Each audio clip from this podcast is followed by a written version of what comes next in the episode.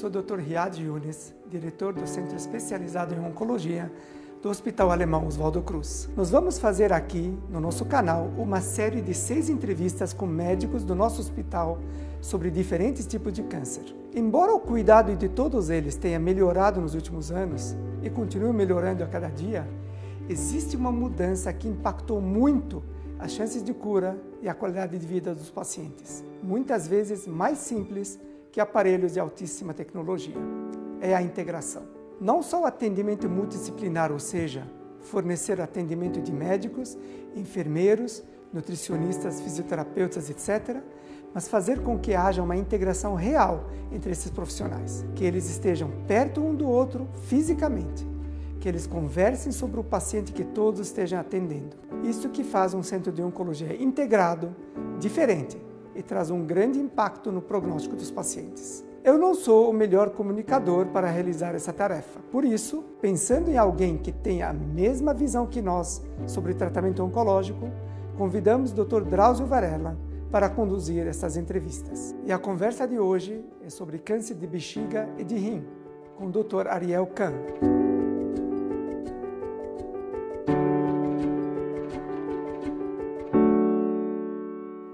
Hoje todo mundo sabe que cigarro é uma das causas de câncer, uma causa importantíssima. Só que quando você pergunta que tipos de tumores malignos o cigarro provoca, todos pensam em câncer de pulmão, câncer de boca, de laringe, os cânceres dos locais por onde a fumaça passa. Na realidade, as coisas são um pouco mais complexas.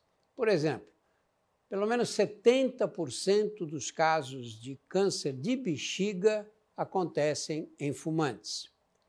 E câncer de rim em fumantes é pelo menos duas ou três vezes mais frequente do que nas pessoas que nunca fumaram. Esse é o tema que nós vamos conversar com o Dr. Ariel Kahn, aqui do Hospital Alemão Oswaldo Cruz.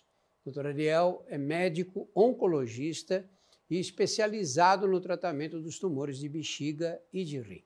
Seja bem-vindo, Ariel. Vamos começar explicando como é que o cigarro tem essa capacidade de provocar câncer no rim e na bexiga sem que a fumaça atinja esses órgãos. Bom, a gente tem que entender que é, a fumaça do cigarro ela entra em contato com o pulmão. O pulmão é um órgão extremamente irrigado e, é, através da membrana do alvéolo pulmonar, a, a fumaça consegue é, entrar dentro do sangue e os componentes do cigarro, que são extremamente carcinógenos, é, conseguem é, circular por todo o nosso corpo. Isso explica também, por exemplo, como que o cigarro é, atrapalha o desenvolvimento de um feto, quando a mulher grávida é, fuma. fuma né? Temos que lembrar que o rim é, e o sistema coletor de urina, né, que sai desde o rim, da pelve renal, desce pelo ureter e chega até a bexiga, ele filtra todos esses componentes carcinógenos, expõe a mucosa, né, a, a superfície eh, desse órgão a, diretamente aos, aos, carcinógenos. E a gente acredita que, inclusive, a urina possa fazer uma eh, quebra desses carcinógenos, expondo mais ainda os tecidos aos efeitos eh, cancerígenos. E então, o sistema urinário ele também é vítima dessa forma da fumaça do cigarro.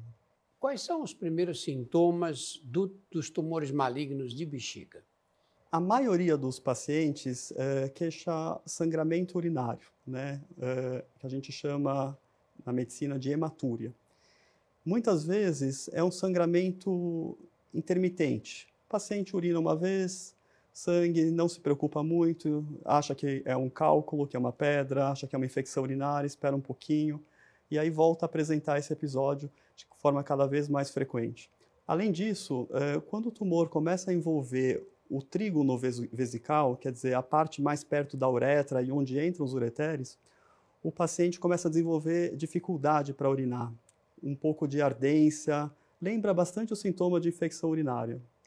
Numa fase mais tardia, se o tumor, por exemplo, tiver uma invasão do, do meato ureteral, que é onde entra o canalículo né, da, do ureter, o paciente pode desenvolver uma insuficiência renal, uma dor lombar, e numa fase mais avançada, se tiver metástases, ele vai desenvolver o sintoma da onde a metástase estiver. Se for no osso, uma dor no osso, se for no pulmão, uma falta de ar. e assim por diante. E os sintomas do câncer de rim? O câncer de rim, ele também pode cursar com sangramento, geralmente com sangramento urinário. Geralmente é um sangramento indolor, né? não acompanha os sintomas irritativos que o tumor de bexiga costuma dar.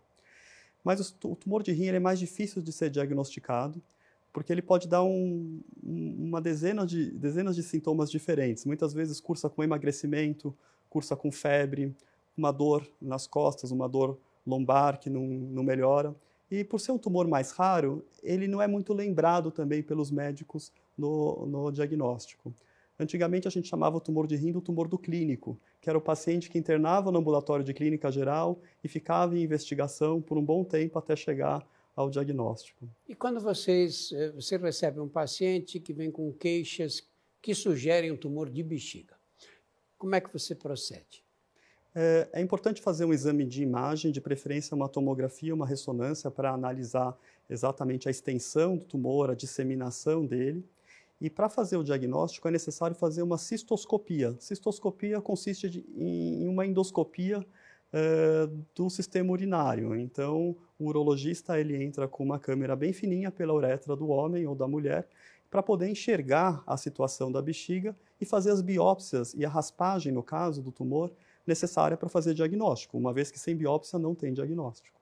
E se a suspeita for câncer de rim? Se for câncer de rim, a, a imagem na tomografia ou na ressonância é bastante típica de câncer de rim. Então, muitas vezes, o urologista, diante de uma imagem sugestiva, procede direto para a cirurgia, que é a nefrectomia. É a retirada do rim ou de parte dele, né? Exatamente. Se o tumor for possível de é, ser ressecado apenas o tumor e preservado o rim, é feita uma nefrectomia parcial. Caso contrário, é feita uma nefrectomia total.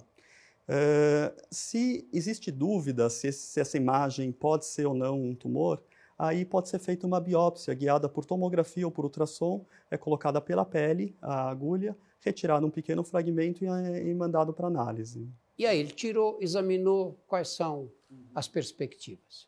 Então, felizmente, a maior parte dos tumores de bexiga, eles são tumores chamados superficiais de bexiga. Então, são tumores que se originam da camada mais interna da bexiga e não chega a ter uma invasão do músculo da bexiga. O músculo da bexiga ele fica mais para fora e ele é o responsável pela contração da bexiga e eliminação da, da, da urina.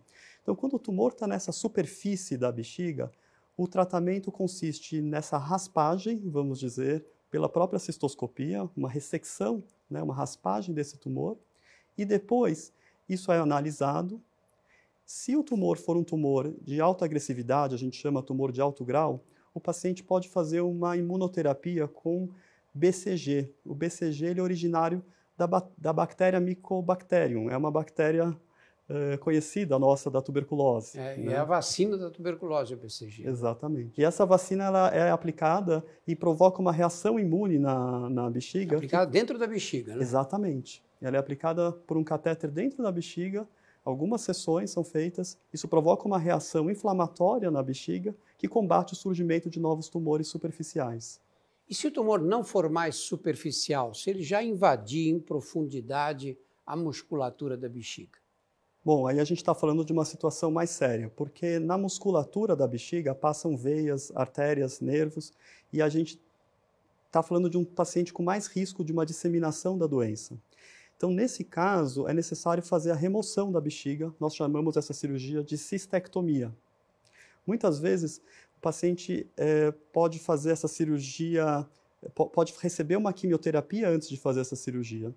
E muitas vezes, se o paciente não tiver uma condição boa para essa cirurgia, é possível fazer uma radioterapia da bexiga, também com resultados parecidos. E quando você é, opera, tira o tumor da bexiga, ou faz quimioterapia antes, depois opera, tira o tumor, a bexiga vai embora. E como é que essas pessoas vivem? Sem a bexiga é necessário fazer uma derivação. A urina precisa sair por algum orifício, certo? A maioria dos casos é, é feito um, uma cirurgia com uma derivação que parece a colostomia, porém é uma colostomia molhada, uma colostomia que sai urina. Então, é, os ureteres eles são levados até um conduto do, feito com intestino fino e desse conduto sai pela pele é, a, a, a, urina. Existe a técnica da neobexiga, Anel bexiga é feito com um segmento do intestino fino, em que se é ligado os, os ureteres, e esse segmento ele fica na posição onde ficava antigamente a bexiga, e esse segmento do intestino passa a se tornar um reservatório de urina e passa a funcionar como se fosse uma nova bexiga. Claro que sem as mesmas características, né? mas é, preserva o paciente de ter a, a, a bolsinha é, junto à pele. E no caso dos tumores de rim, fez o diagnóstico, ele vai para a cirurgia. Ou perde uma parte do rim, ou perde o rim todo, uhum. eventualmente. E o tratamento em seguida? Então, um paciente que operou o rim, que não tem doença em mais nenhum lugar, ele deve ser acompanhado com exames, tomografias ou ressonâncias a cada três ou seis meses ao longo de pelo menos cinco anos.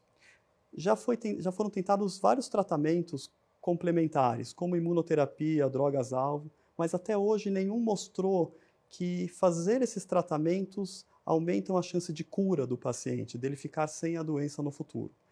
É, a gente vive uma nova era, uma era agora de novos, novas imunoterapias, e a gente espera que nos próximos anos saiam resultados positivos dos estudos em andamento.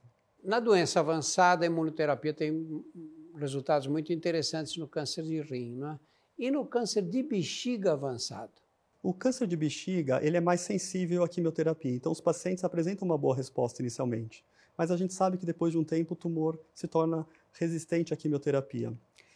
A imunoterapia pode atuar muito bem nesses pacientes e fazer com que o paciente volte a ter uma boa resposta com poucos efeitos colaterais. Uma das dificuldades de tratar o câncer de bexiga é porque o paciente com câncer de bexiga muitas vezes tem outras comorbidades. O paciente muitas vezes ele, ele era tabagista, então ele já pode ter um problema cardíaco, um problema pulmonar. Uh, às vezes o tumor de bexiga já estava dando algum problema renal, alguma repercussão renal. E a imunoterapia nesse sentido, ela é mais tolerável né, para o paciente do que uma quimioterapia convencional. E que conselho você tem a dar para as pessoas que não querem ter tumor de bexiga e nem de rim? Eu acho que, em primeiro lugar, não fumar. Eu acho que o tabagismo é responsável por boa parte, pelo menos um terço dos cânceres, e, nesse caso, o câncer eh, de rim e de bexiga fazem parte. Eh, controlar a, o peso, fazer atividade física também são fatores que evitam o câncer renal. E no caso de câncer de bexiga, também tem um fator de risco que não é muito falado, que é o, são algumas substâncias químicas, derivados de, de, de, petróleo, tinturas. Então, algumas, tem alguns casos que são por ocupação, por exposição ocupacional, por o paciente trabalhar com algumas substâncias que aumentam o, o risco de desenvolver câncer de bexiga. E aí tem que tomar todos os, os cuidados. E no caso dos fumantes, a gente sabe que não é fácil parar de fumar. Aqueles que não conseguem parar de fumar por enquanto. O que, eles podem fazer para pelo menos minimizar o risco? É, se o paciente ele não tiver a força de vontade de parar de fumar, é muito difícil ele conseguir. De fato, isso, isso acontece. É, o paciente ele tem que ser muito acompanhado. Então, um paciente que é, continua fumando, ele deve ser muito bem acompanhado com o médico, fazendo os exames periódicos e ficar alerta a qualquer sintoma para pegar uma doença precoce ele, por exemplo, tomar muita água ou ele não deixar a bexiga ficar cheia ajuda? Né? Não, não tem nenhuma comprovação científica de que é, se hidratar bastante é, diminui o risco de câncer de bexiga, mas certamente é útil para os rins, é útil para evitar cálculos, infecções urinárias e outras condições. Muito obrigado, Ariel. Obrigado, Drauzio.